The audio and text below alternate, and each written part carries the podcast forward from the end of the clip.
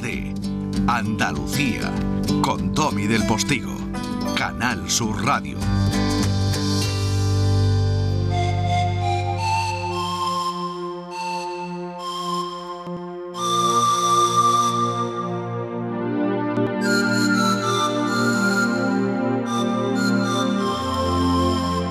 Vamos a Sevilla, pero también nos vamos a Italia, también nos vamos a México, también nos vamos a Galicia, también nos vamos a Barcelona y en definitiva nos vamos al territorio de una mujer de cine que nos plantea una pregunta que si no nos hemos hecho deberíamos hacernos porque creo que además tiene mucho que ver con nuestro tiempo. ¿Qué hacemos mal, Liliana Torres? Gracias por estar aquí. Muchas gracias.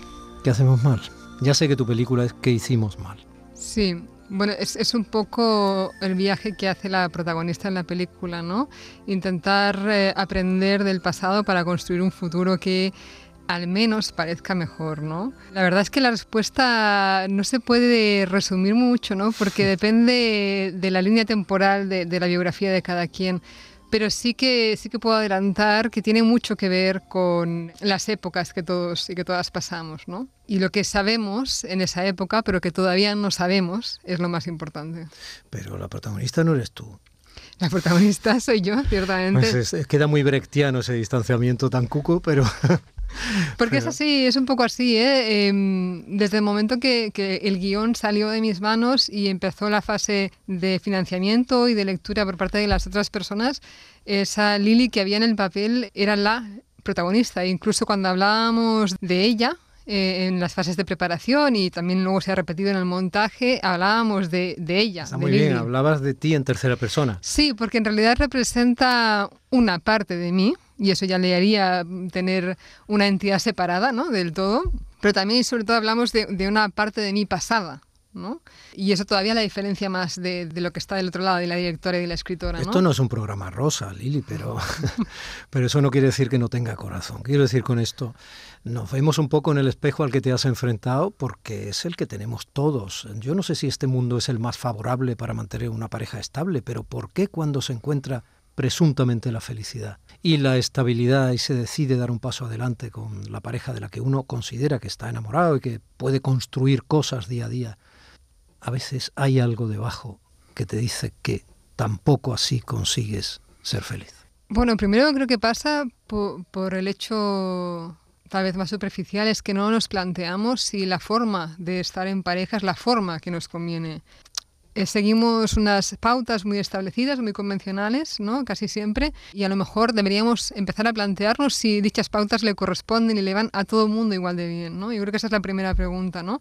Y cuando hablo de pautas y de convenciones me refiero pues desde el simple hecho de vivir en pareja o, vivir en casas separadas o, tener descendencia o no tenerla, ¿no? Creo que seguimos caminos muy marcados y eso es la primera cosa que deberíamos podernos preguntar con más libertad. Pero también, eh, y esto es, algo que se ha repetido desde siempre, pero creo que no le hacemos suficiente caso, suficientemente caso y tal vez no lo vemos en la profundidad que requiere, realmente convivir en pareja y abrirse a la vulnerabilidad y estar con alguien más requiere tener internamente un mundo más o menos más o menos conocido y más o menos sano. O tener la voluntad de sanarlo en pareja, que también es una posibilidad. Pero si esa voluntad no está y si además el mundo interior es muy turbulento, es complicado que, que la pareja continúe, ¿no? Entonces, yo creo que esos son dos factores muy importantes. Italia México y en España Galicia, tú vienes de la escuela de cine en Cataluña. ¿Por qué todo ese trasiego? ¿Necesitabas buscar e intentar responder a esta pregunta que lo único que hace es ponernos otras preguntas frente a la cara? Mm. ¿Todos esos eh, escenarios? Sí, Necesitaba volver a las personas que han sido, a las parejas que han sido importantes en mi vida, porque creo que en el momento en que me crucé con estos tres personas, en concreto estos tres hombres, yo no tenía las preguntas adecuadas cuando nos separamos todavía. Creo que en este momento sí las tenía para poderlas hacer y poder entender mejor. ¿Tú crees que si hubieras encontrado a los tres ahora mismo viviríais felices los cuatro? Quién sabe, es una de las formas de explorarlo.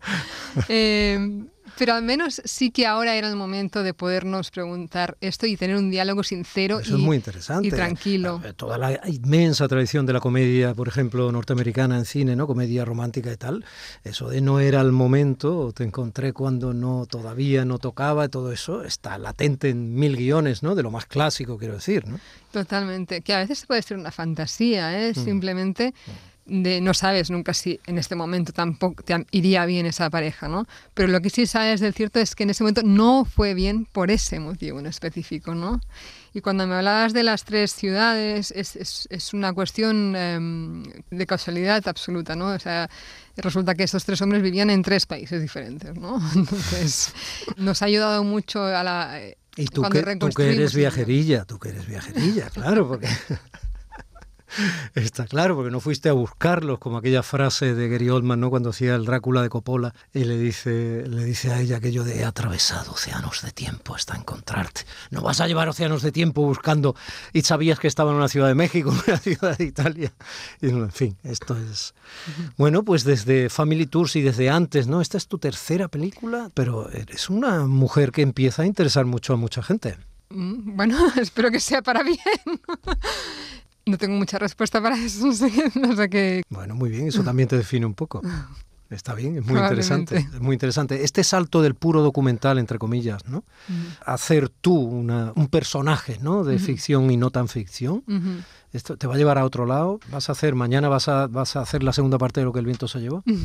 No, pero sí es verdad mi producción es heterogénea. En, en mi primera película toda mi familia actuó, menos yo. Ah, Luego he trabajado mucho en documental y Hayati, que se estrenó hace dos años, también es, es- es parte de este trabajo. Y en esta he vuelto a mezclar documental y ficción, ¿no? De otra manera. Entonces, sí es cierto que, que tengo una manera de, de hacer es que es heterogénea y, y probablemente la siguiente que haga no tendrá nada que ver con estas, ¿no? No sé si es, si es que soy una especie de, de lucha contra el estilo de- coherente y lineal, pero es, es así como sucede. No, no lo fuerzo. estás un poquillo infeliz, ¿no? Lo digo porque Yo, si eso te lleva a hacer más cosas interesantes, pues no, yo creo que no, la felicidad o- es una gran fuente creativa. Me gusta estar feliz, aunque a veces haya que pasar por el dolor para, para estar feliz. cuánto me alegra que digas eso. Eso me consuela. Es un placer tenerte aquí, Liliana Torres. Te seguiremos la pista. Muchas gracias. En Canal Sur Radio, Días de Andalucía, con Domi del Postigo.